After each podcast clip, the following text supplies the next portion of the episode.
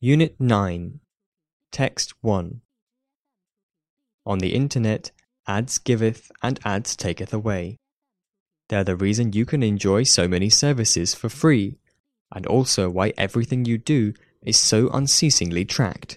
It's an awkward duality. But for consumers, it more or less works.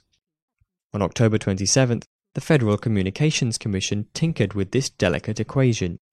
It approved new privacy rules that will require broadband providers to get permission from their subscribers before they can collect certain personal data. That sounds great. Unfortunately, it's likely to do more harm than good. Digital advertising is booming. From 2005 to 2015, revenue from internet ads grew at a rate of 17% a year in the US, reaching nearly $60 billion. Numerous reports say these ads can deliver an impressive return on investment. And thanks to data collection, companies can analyze consumer preferences and behavior as never before. That's mostly a good thing. It makes businesses more efficient, productive, and attentive to potential customers. More powerfully, it's the reason you can read the news, send email, consult maps, store data, find information, watch videos, and browse social media online without paying a dime. The problem is that the terms of this trade off aren't always clear to the customer. Web companies have devised cunning methods to track customers and invented elaborate euphemisms to obscure exactly what they do with all that data.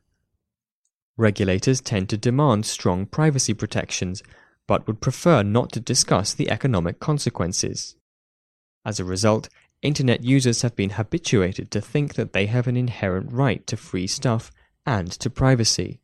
They don't. The FCC's approach won't improve this situation.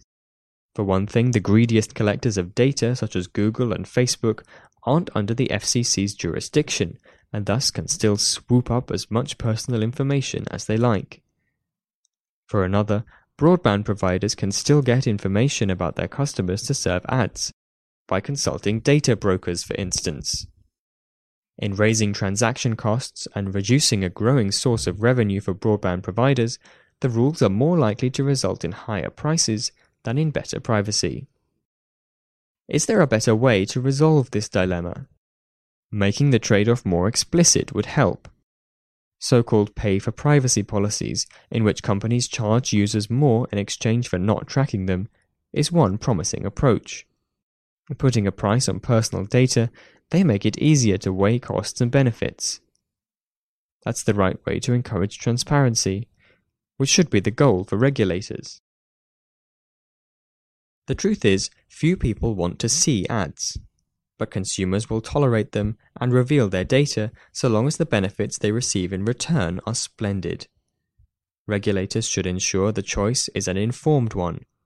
Otherwise, leave well enough alone.